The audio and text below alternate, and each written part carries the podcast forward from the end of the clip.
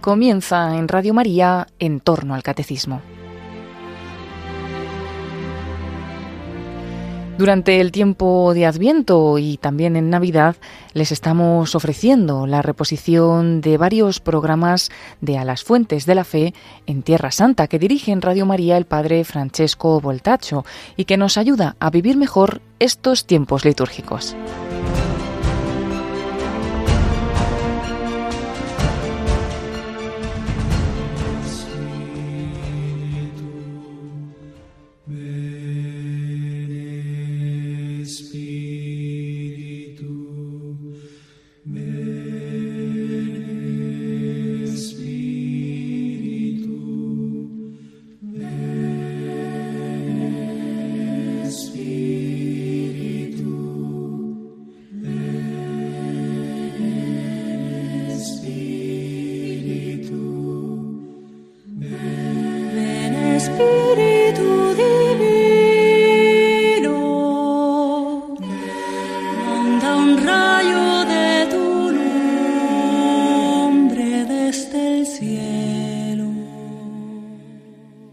Queridos amigos de Radio María, hola a todos.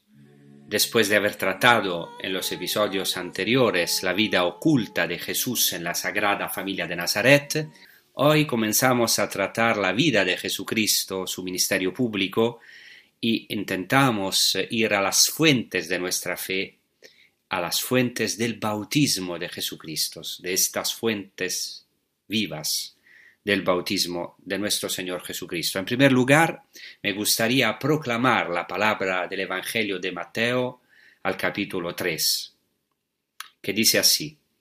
Por entonces viene Jesús desde Galilea al Jordán y se presenta a Juan para que lo bautice. Pero Juan intentaba disuadirlo diciéndole, ¿Soy yo el que necesito que tú me bautices y tú acudes a mí? Jesús le contestó, Déjalo ahora, conviene que así cumplamos toda justicia. Entonces Juan se lo permitió. Apenas se bautizó Jesús, salió del agua, se abrieron los cielos, y vio que el Espíritu de Dios bajaba como una paloma y se posaba sobre él. Y vino una voz de los cielos que decía, Este es mi Hijo amado, en quien me complazco. El escenario de este acontecimiento, de este misterio maravilloso del santo bautismo, es la región del Jordán, en particular el desierto de Judá. Quizá algunos de vosotros lo habéis visitado, el lugar del bautismo de Jesucristo, que puede visitarse tanto desde el lado israelí palestino, se llama Qasr al-Yahud, es decir, en árabe el castillo de los judíos, o también se puede visitar desde el lado jordano de la Jordania, eh, y allá el lugar se llama en árabe Al-Martas, el lugar de la inmersión del bautismo de Jesucristo. Y algunos de los descubrimientos arqueológicos más importantes se hicieron allí a finales del siglo XX, alrededor de los años 90, gracias a un gran arqueólogo, un padre franciscano, al que me gustaría recordar aquí, porque falleció en 2008 y también fue mi profesor de arqueología y, hizo algunos descubrimientos muy importantes que se llamaba Michele Piccirillo. Él encontró antiguas iglesias bizantinas dedicadas a Elías el profeta y también al lugar del bautismo de Jesucristo, con maravillosos mosaicos y hay testimonios literarios sobre este lugar. Por ejemplo, también hay el testimonio del mosaico de Madaba, que es un mosaico encontrado en Jordania, en Madaba, y es el mapa más antiguo de los lugares santos. En esta mapa de los lugares santos está también eh, signado este lugar del bautismo de Jesús, porque los antiguos peregrinos se iban a venerar eh, el, acontecimiento del bautismo de Jesús precisamente en este lugar. Entonces es un lugar bastante seguro, según la tradición, donde Juan, donde Jesús fue bautizado por Juan. Y los, lo que nos interesa ahora es el escenario de este bautismo, que como ya he dicho es la región del Jordán, del desierto de Judá y aquí hay inmediatamente una cosa fundamental que debemos entender y que cualquiera que haya podido visitar este lugar santo lo sabe bien. O sea que el punto donde, más o menos donde Jesucristo se bautizó, es el punto más bajo de Tierra Santa. Estamos a menos de 400 metros por debajo del nivel del mar. Y pensad, es el punto más bajo de todo el globo de la Tierra. Y es muy interesante que en hebreo la palabra Jordán, en hebreo Yarden, significa descenso y de hecho viene de una raíz hebrea, Yarad, que significa descender. Entonces, en hebreo, Jordán se dice Yarden, es precisamente el lugar del descenso, porque el río Jordán desciende, desciende desde las fuentes del Jordán que están en el norte, en Galilea, y, desciende precisamente eh, a través del lago de Tiberíades hasta al, al Mar Muerto, al punto más bajo de la tierra. Entonces, el desierto y el río Jordán son lugares de fuerte evocación para el pueblo de Israel. El desierto recuerda claramente el acontecimiento del éxodo y la cercanía de Dios en la dureza de este desierto, en la aridez de este desierto, como también sucede en nuestra vida. Muchas veces Dios nos lleva al desierto para hablar a nuestro corazón. El lugar del desierto es el lugar donde el pueblo ciertamente sufre, está en la aridez, pero al mismo tiempo es el lugar del matrimonio de Dios con su pueblo. Y esto lo podemos experimentar también nosotros a nivel existencial. En algunos momentos de nuestra vida hemos podido ver cómo el Señor ha estado cerca de nosotros, se ha unido a nosotros precisamente en los momentos más oscuros y de desierto, precisamente cuando hemos bajado al fondo, en la aridez, en la oscuridad del desierto, porque no hay lugar donde el Señor no pueda llegar con su luz. He aquí que el desierto recuerda precisamente el éxodo, la cercanía de Dios en la dureza del desierto, y es también el lugar del segundo éxodo, según los profetas. Por ejemplo, según el profeta Isaías, el lugar del nuevo éxodo que tendrá lugar para el pueblo desde Babilonia y el retorno del exilio. Y el desierto en, el Antiguo Testamento es también el escenario donde se implementa la predicación del primer gran profeta de Israel, que es Elías. El río Jordán también evoca claramente el paso final a la tierra prometida. El pueblo que llega del desierto se encuentra frente al Jordán, frente a un lugar llamado Galgalá, frente a Jericó, y está este paso descrito en el libro de Josué. Josué y todo el pueblo tienen que pasar el Jordán para entrar en la tierra prometida. Y si leemos el capítulo tercero de Josué, este pasaje se presenta como una gran liturgia, liturgia, disculpe, como una procesión, cuando los sacerdotes que llevan el arca de la alianza tocan las aguas, las aguas del Jordán se separan y el pueblo puede pasar a la tierra prometida. La figura del profeta Elías, como he dicho antes, también está vinculada al río Jordán. Elías justamente repite el mismo milagro de la separación de las aguas del Jordán en presencia de su discípulo Eliseo.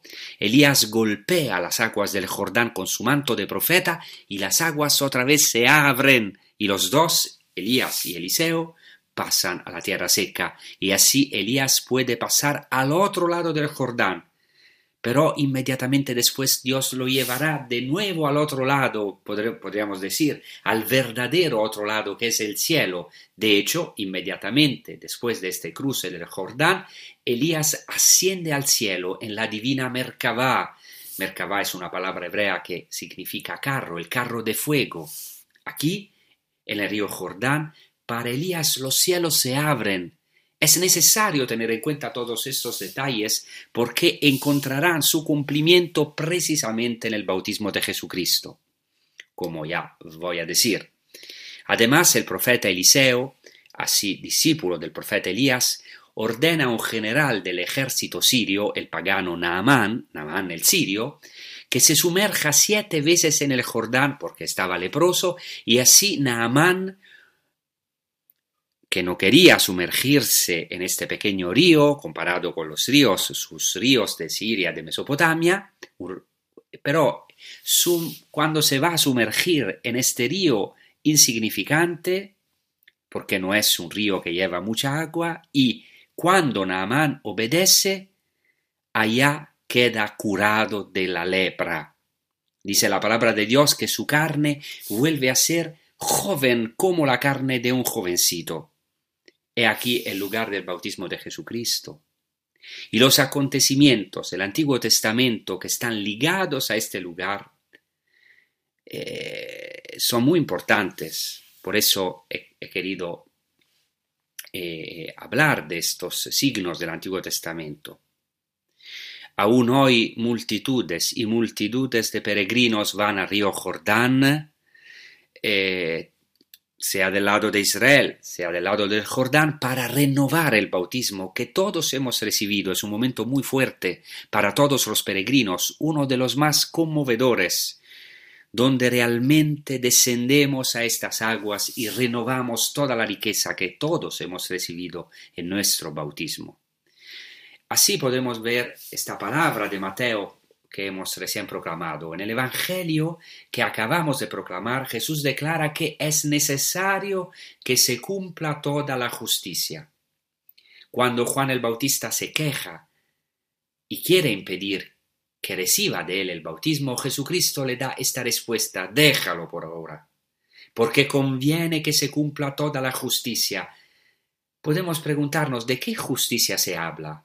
Bien, tenemos que entender que este término griego en el Evangelio de Mateo, en griego dikaiosune, es un término fundamental en Mateo. Se utiliza mucho, muchas veces, sobre todo, sobre todo en el Sermón de la Montaña, donde, por ejemplo, Jesucristo dice a sus discípulos y a la multitud, si vuestra justicia no supera la de los escribas y fariseos, no entraréis en el reino de los cielos. Jesucristo en el Sermón de la Montaña, que es el corazón del cristianismo, que es la imagen del hombre nuevo, muestra lo que es la verdadera justicia. Según Jesucristo, la verdadera justicia es el amor a los enemigos, y esto es muy claro. Este es el corazón del sermón de la montaña, la verdadera justicia, la justicia superior que supera la de los escribas y fariseos y todos los hombres por cuanto religiosos sean.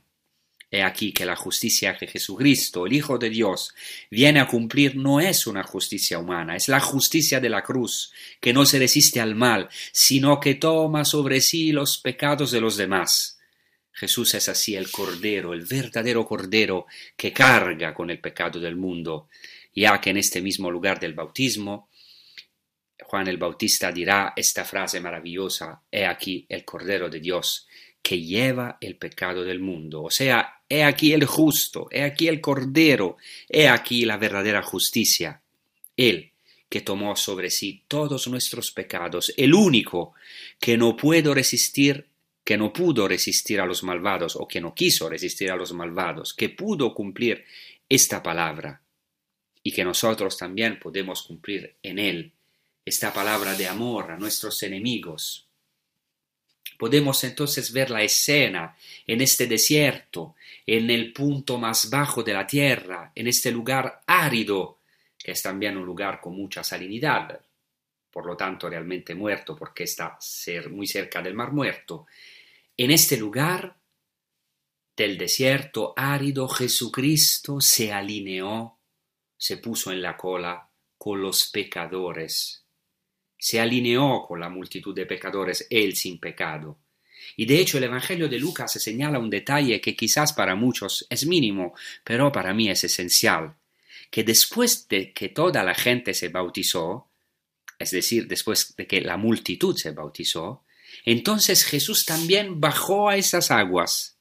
Eso significa que Jesucristo se puso en la fila con los pecadores, con la multitud de pecadores.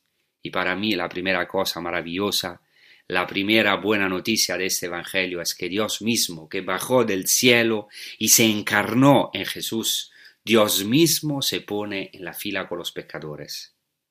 Allí todos hemos experimentado lo difícil que nos resulta muchas veces ponernos en la cola, con la gente corriente, hacer cola. Aquí Jesucristo se pone a la altura de los pecadores. Él que está libre de todo pecado. Y por eso ahora vamos meditando con un canto eh, católico eh, de Alex Vela, eh, que habla justamente de este maravilloso misterio del bautizo de Jesús en el río Jordán.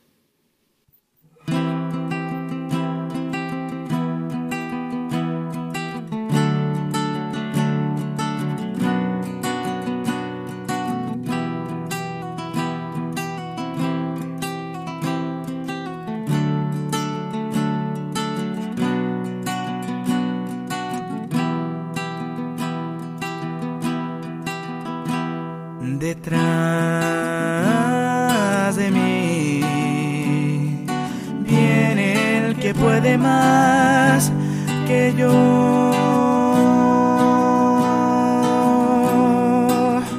Al que yo no merezco agacharme y mirarlo a los ojos, tocando sus pies. Jesús estará en el Jordán, trayendo la paz a mi corazón. Es Jesús, el Hijo de Dios, que bautizará del Espíritu Santo.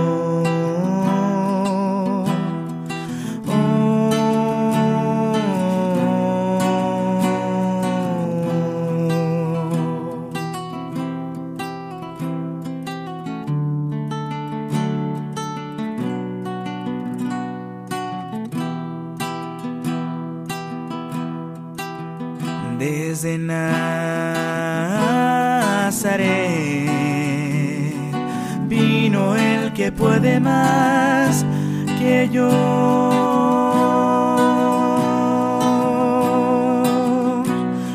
Una voz del cielo surgió y resplandeció bañando mi piel.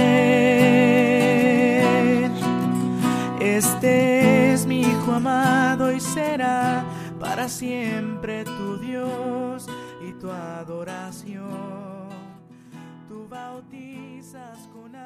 Otro elemento estupendo es que Jesucristo desciende al punto más bajo de la tierra. Estamos hablando del misterio, estamos intentando ir a las fuentes del bautismo de Jesucristo. Jesucristo desciende al punto más bajo de la tierra. Él, aunque está sin pecado, se hace, como dice San Pablo, pecado por nosotros. Es decir, toma sobre sí la ignominia del pecado, la vergüenza del pecado, aunque Él está totalmente sin pecado. Aquí en el río Jordán, Él, el Santo, se sumerge en las aguas del Jordán y las santifica por nosotros, y nos santifica, y santifica estas aguas en las que todos nosotros hemos sido sumergidos, y así hemos podido participar plenamente en el misterio pascual de Cristo, en su muerte y resurrección, habiendo descendido con Él a las profundidades de estas aguas, a las profundidades de la muerte. Estamos, como dice San Pablo, con crucificados con Él, habiendo sido consepultados con Él en las aguas del bautismo, pero somos, hemos también resucitado junto a Él con Jesucristo. Aquí, ahora, en este punto, me gustaría referirme a algunas cosas que hemos visto en los episodios pasados. Hemos dicho que en la época de Jesús había varios personajes que vivían en el desierto, que se fueron a vivir en el desierto, y para estos personajes los bautismos, es decir, las inmersiones en el agua viva, eran ya de gran importancia. Me gustaría recordar esto para subrayar la continuidad de Jesucristo con el judaísmo, con estos personajes, pero también la novedad absoluta que aporta tanto Juan el Bautista primero como más, aún más, y en el pleno cumplimiento, cumplimiento Jesucristo, con su bautismo. Estos personajes judíos que vivían en el desierto, eh, para ellos los bautismos, las inmersiones, los baños de purificación, que en hebreo se llaman mikvaot, eran de gran importancia. Y esos personajes causaban gran fascinación entre los judíos de la época de Jesús y también entre muchos paganos y pecadores. Tenemos testimonio de ello.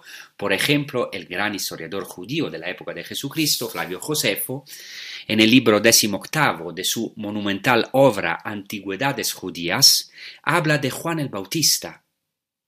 Ya hemos recordado este texto en episodios anteriores, pero Merece la pena recordar aquí algunas frases. Flavio Josefo nos dice que Juan el Bautista invitó a los judíos a participar en el bautismo, que significa inmersión, con la condición de que cultivaran la virtud y practicaran la justicia entre ellos y la piedad hacia Dios. O sea, Josefo es un testimonio de que Juan el Bautista es una figura histórica y menciona no solo el bautismo, el bautismo, sino también los sentimientos, o mejor dicho, las obras que debían hacer los que iban a ser bautizados por él. Ellos debían practicar ya obras de justicia. El mismo Josefo Flavio, en otra obra, en su autobiografía, en, su, en el libro de su vida, dice que vivió tres años en el desierto como discípulo de un hombre que se llamaba Banno, y Josefo Flavio dice que vivía en el Estebano vivía en el desierto usando como ropa lo que los árboles se le ofrecían y como alimento lo que la tierra producía espontáneamente y que se bañaba varias veces al día y a la noche en agua fría para purificarse.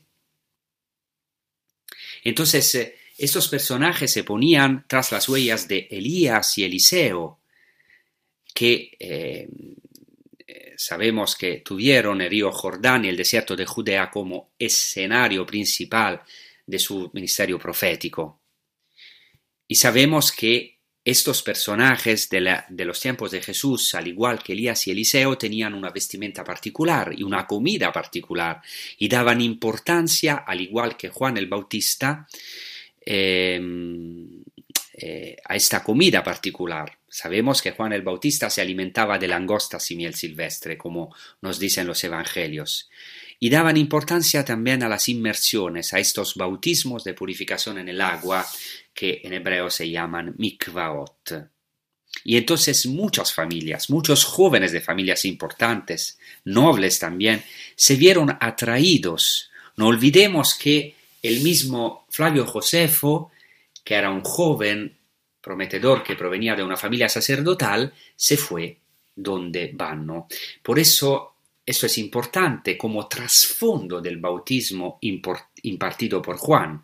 Hay similitudes, pero evidentemente el bautismo de Juan es una novedad respecto a sus antecedentes, precisamente porque es una preparación para el bautismo de fuego, para la llegada del Mesías, que tendrá que realizar este bautismo en el Espíritu Santo. También Flavio Josefo nos atestigua en varios pasajes de, de sus obras cómo en la época de Jesús el desierto se había convertido en un lugar de, podemos decir, de, muy, muy vivaz, muy eh, de evolución, o sea, eh, donde vivían varios personajes mesiánicos, o sea, en el desierto se esperaba la revelación del Mesías en la época de Jesús. Pensad que Josefo, en su libro eh, de Antigüedades Judaicas, en el libro vigésimo nos dice así, impostores y engañadores persuadieron a la multitud para que le siguieran al desierto, es decir, había varios personajes además de Juan el Bautista, también había impostores, hombres engañosos y otros personajes que atraían a las multitudes al desierto. O sea, ¿qué quiero decir? Quiero decir que había un fermento, se esperaba al Mesías, el Mesías iba a ser revelado en el desierto. Tenemos el testimonio también en el Nuevo Testamento, en, en los Hechos de los Apóstoles, se menciona a un egipcio que llevó a más de cuatro mil hombres al desierto, esto es histórico, así que había multitudes alrededor de Juan el Bautista, esto es, es histórico. Y participaron, cosecharon los frutos de su ministerio.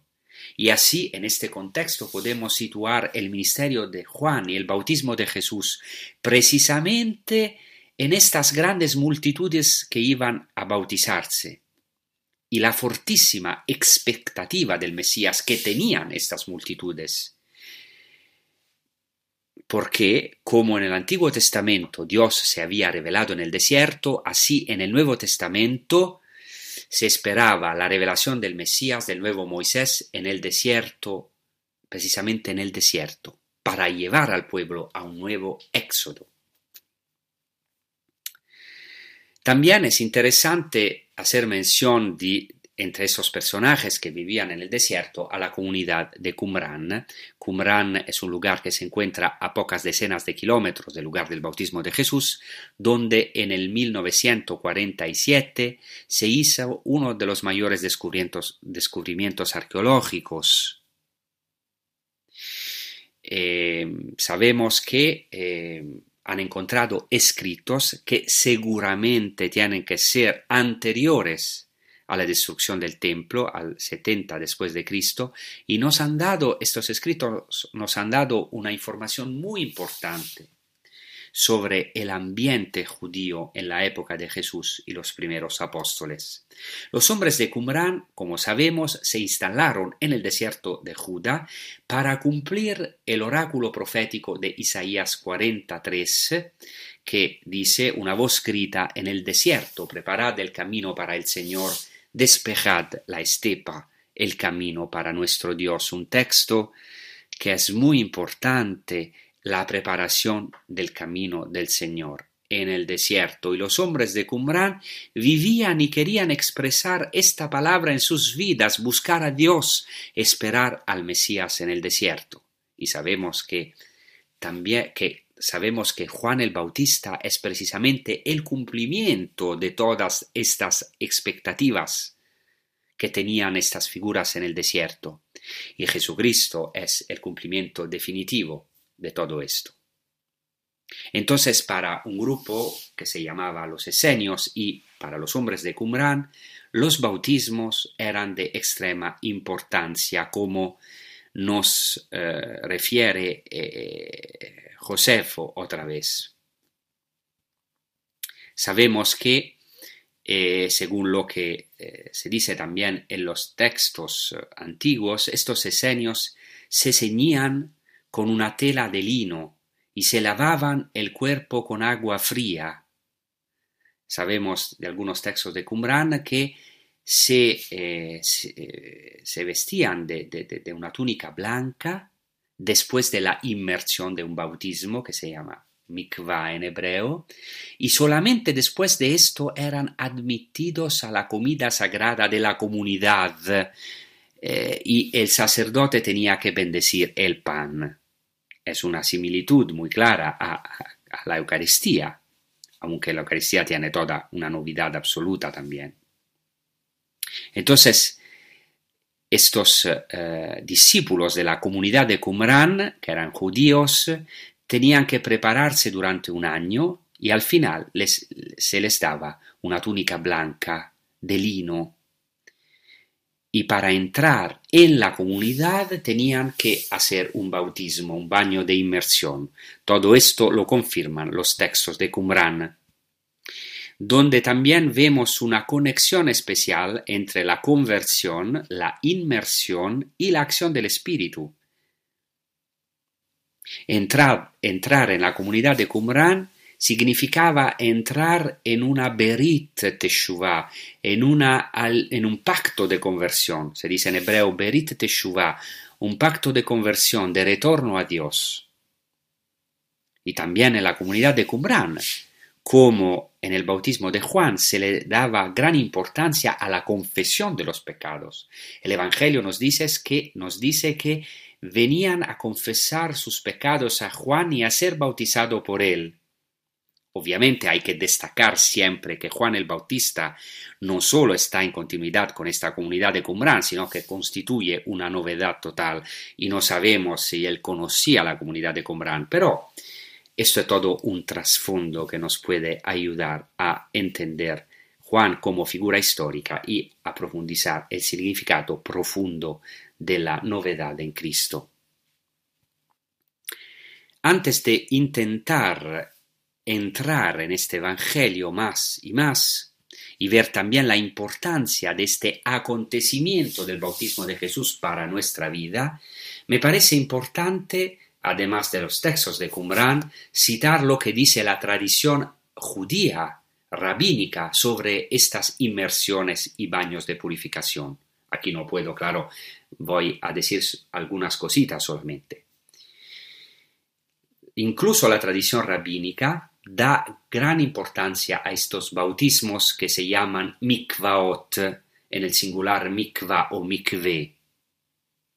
Para los judíos son esenciales los baños de purificaciones, los bautismos, no de una vez y para siempre como nosotros, como el bautismo cristiano, porque claramente nuestro bautismo es algo evidentemente nuevo, es una inserción en Jesucristo, en su muerte y resurrección, que nos da de ser hijos de Dios la filiación divina, por lo que se hace una vez para siempre. Pero me gustaría citar solo dos textos relativos a estos mikvaot, a estos bautismos que hacían los judíos, que entre otras cosas están confirmados por la evidencia arqueológica, porque en estos años, especialmente los más recientes, se han encontrado una gran cantidad de baños de purificación y se siguen encontrando una gran cantidad de estructuras que se llaman al singular mikva o mikve al plural mikvaot, baños de purificación de los judíos, que son de la época de Jesús.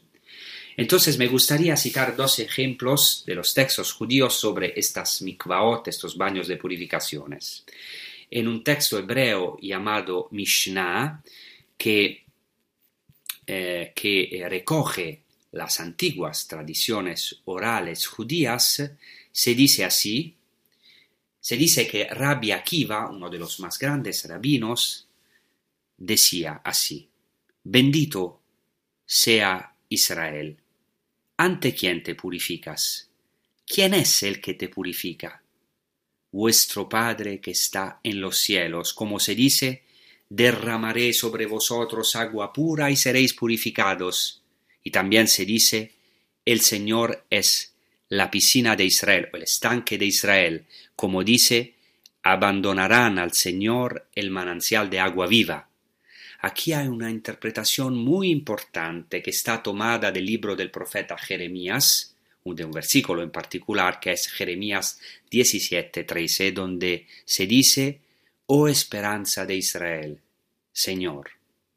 Es decir, el Señor es llamado esperanza de Israel, y este término en hebreo es el término mikve, que significa tanto esperanza, entonces es una buena traducción, esperanza de Israel, o Señor esperanza de Israel, pero se puede traducir también baño, inmersión, baño de purificación. O sea, se puede decir, oh esperanza de Israel, oh Señor esperanza de Israel, o también, oh Señor estanque de Israel.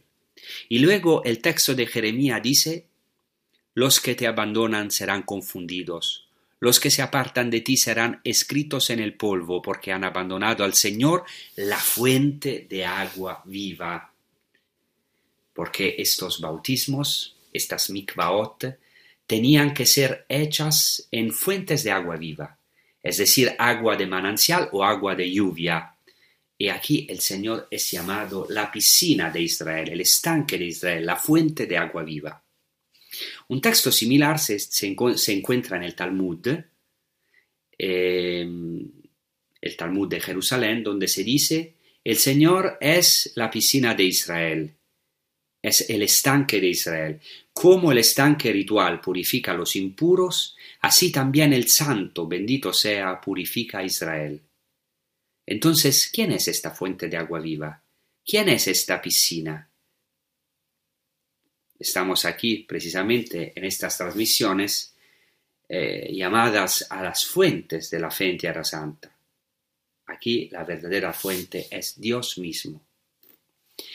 Llegados a este punto y visto, vistos estos antecedentes, necesario para una comprensión más profunda del acontecimiento del bautismo de Jesucristo, ahora podemos entrar, por cuanto posible, precisamente en este misterio del bautismo.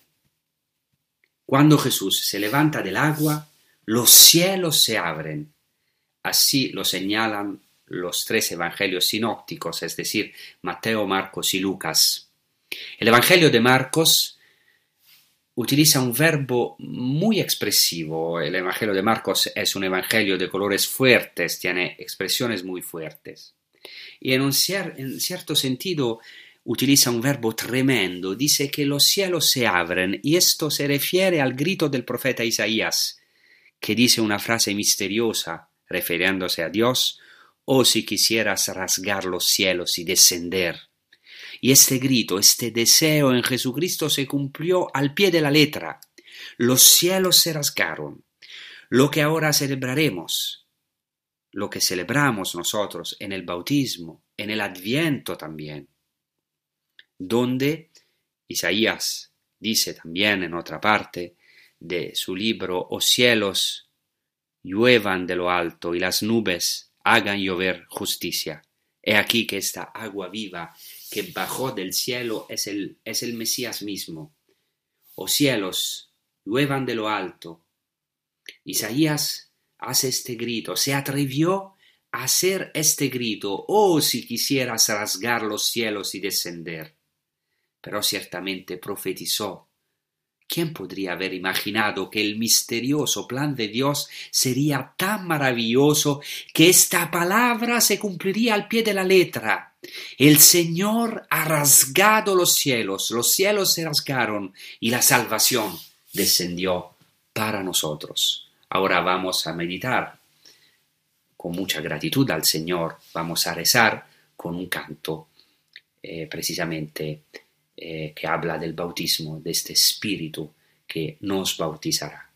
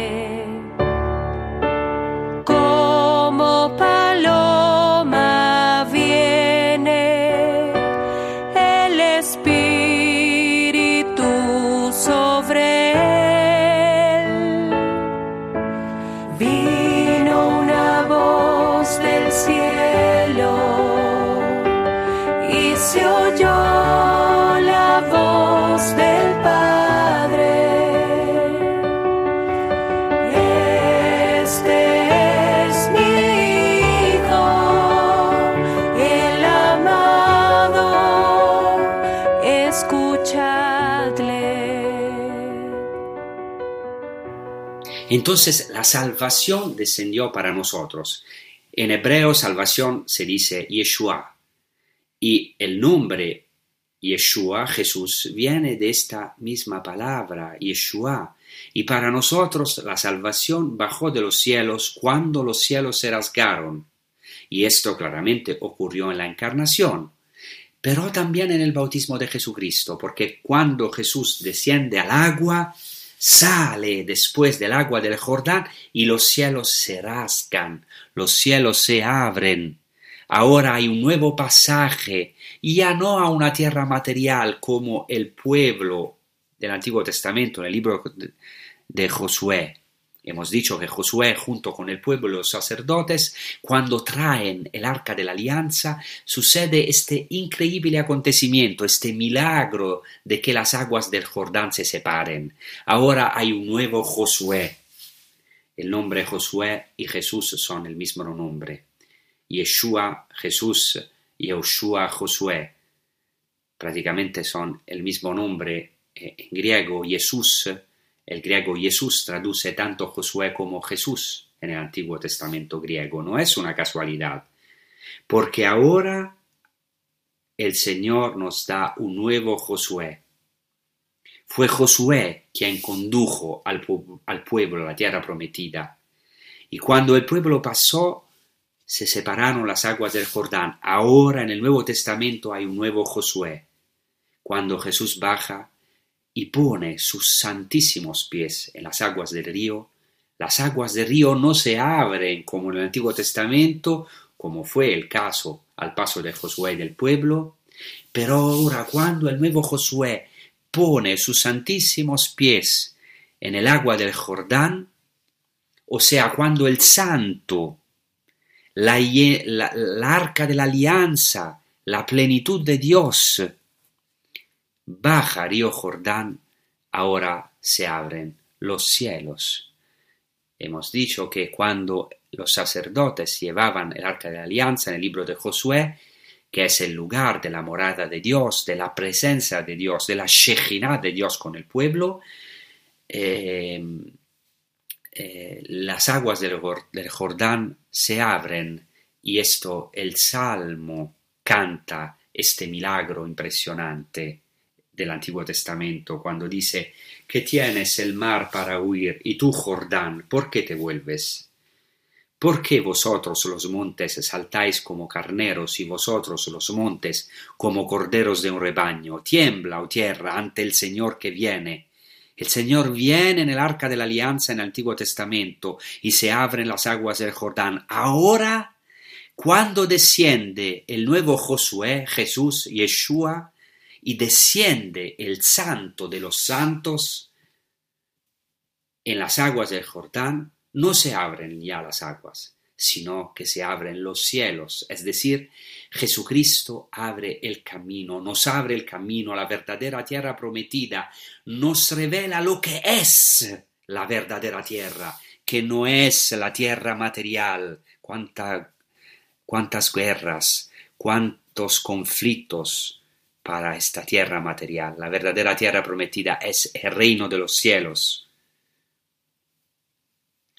Hemos visto que esto también fue prefigurado en, el momento final de la vida del profeta Elías.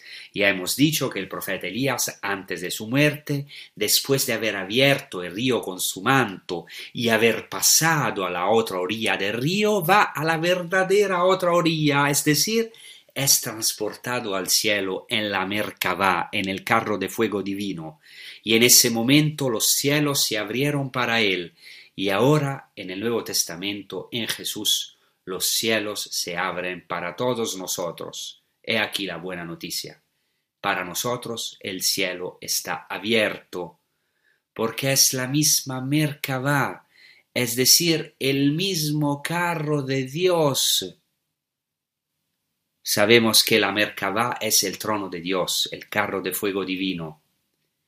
Ahora el mismo Dios desciende a la tierra y llena toda la tierra con su plenitud. Aquí hay un elemento de gran importancia en la antigua tradición judeo-cristiana. San Pablo también lo dice, porque En la tradición judeocristiana, Jesucristo es llamado también la plerosis, que en griego significa la plenitud, es la plenitud de los mundos, la plenitud de todas las cosas. Por supuesto, podríamos decir que ya la tierra está llena de la gloria de Dios, de su amor, de su belleza, la creación está llena de la gloria de Dios, pero, como dice San Pablo, ahora Dios en la encarnación llena todas las cosas en Jesucristo.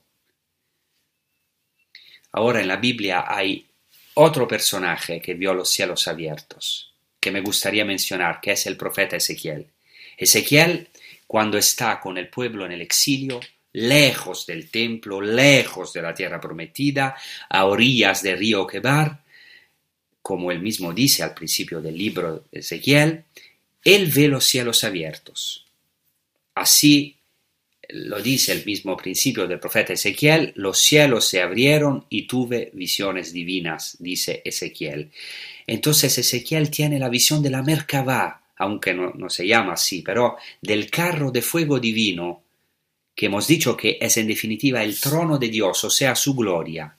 Evidentemente no son imágenes fáciles de, interpretar, de interpretar. Pensad que este texto en la tradición judía tiene que ser explicado de forma iniciática por el rabino a los discípulos para evitar peligrosos errores. Pero en este texto se dice que es impresionante lo que se dice, se dice que el carro divino, sobre este carro divino, la Merkabah, hay un trono y allá aparece una figura con rasgos humanos. Claramente es Dios en el trono divino está una figura con rasgos humanos. Es una clara profecía de Jesucristo. En la tradición judía también hay otra figura que ha visto los cielos abiertos, que ha visto la gloria de Dios, que es Isaac. Ya otras veces he hablado de esto, no voy a repetir, pero cuando Isaac, según la tradición judía, se ofrece para el sacrificio, para ser atado, como se dice en hebreo en su aquedad, en su atadura, cuando no resiste al mal, entonces se abren para él los cielos, como también sucede con San Esteban, que cuando no resiste al mal, entonces, y se ofrece al martirio, entonces los cielos, él ve los cielos abiertos. Y todo esto verdaderamente en Jesucristo se cumple. Esta justicia de ofrecerse a la muerte, al martirio, entonces ahora eh, tenemos que fijar nuestra atención a lo que dice el Evangelio, que los cielos se abren y el Espíritu de Dios desciende como una paloma del cielo. Y esto retoma el principio mismo de la Biblia. En el relato de la creación, el libro de la Génesis, se dice que el Espíritu de Dios se cernía sobre las aguas. Este verbo en hebreo, este término es merajefet, que viene de un verbo que se relaciona precisamente con el cernirse o cernirse de las aves. Entonces, ahora vamos a escuchar una maravilloso, un maravilloso himno cristiano que es la Ode 24 eh, de Salomón, eh, musicada y ejecutada por Kiko Argüello que se titula La paloma voló. La paloma voló sobre la cabeza del Señor y salmodió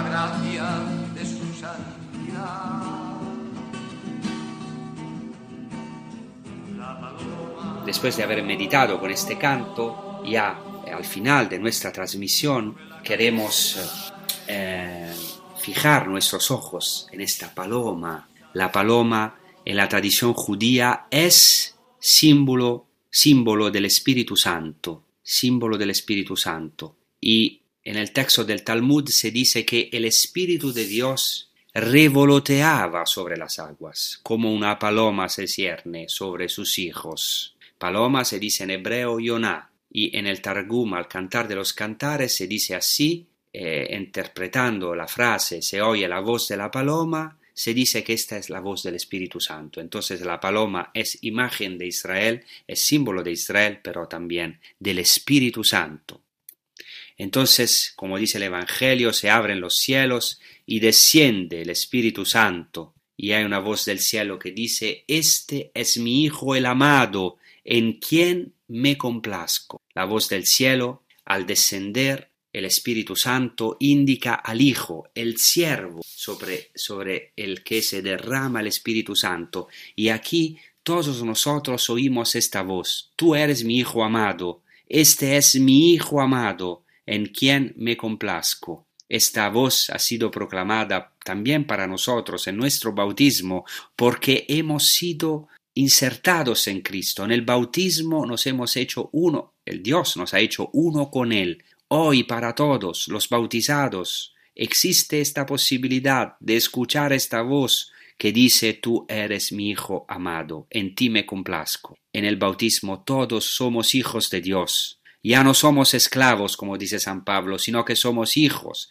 Y si somos hijos, también somos herederos, herederos de Cristo, herederos de Dios. Y de verdad Jesucristo, en este descenso a Reo Jordán, se vacía. Esta es la kenosis de Dios. Es algo de maravilloso. Ya sabéis que los, los musulmanes cantan esta frase, Allahu Akbar, Dios es el más grande. Es cierto que Dios es el más grande, incluso para nosotros, los cristianos, pero podemos decir que esto es solamente es solo el 50%, el 50 de la verdad, porque falta el otro 50%. Nosotros proclamamos que Dios es el más grande, pero también que Allahu Asghar, como se dice en árabe, Dios se hizo el más pequeño. Qué maravilla el cristianismo. Dios en Jesucristo se hizo el más pequeño de todos, porque bajó en el punto más, bajo de la tierra, hasta el fondo de nuestro abismo, de nuestro desierto, hasta lo más bajo de nosotros mismos, donde tantas veces no podemos mirar. Se hizo siervo, se hizo cordero. Alegrámonos entonces. Nosotros también con él podemos ascender podemos experimentar esta plerosis, esta plenitud, podemos de verdad, descendiendo Jesucristo a las profundidades del mundo, nos ha dicho que ahora estamos hechos para el cielo, para ver el cielo abierto. Para nosotros los cristianos no hay otro camino. Estamos llamados a vivir claramente aquí en esta tierra, pero ya se anticipa en este mundo para nosotros esta realidad que los cielos están abiertos para nosotros podemos ver a nuestro verdadero oriente. Nuestro verdadero oriente es Cristo que nos espera en el cielo. Nuestro destino es la vida eterna. He aquí que no moriremos, porque Cristo descendió hasta al punto más bajo de nosotros y resucitó de las aguas, ascendió al cielo para abrirnos un camino eterno, un camino de salvación. Muchas gracias y os deseo una buena prosecución con los programas de Radio María. Hasta la próxima. Gracias.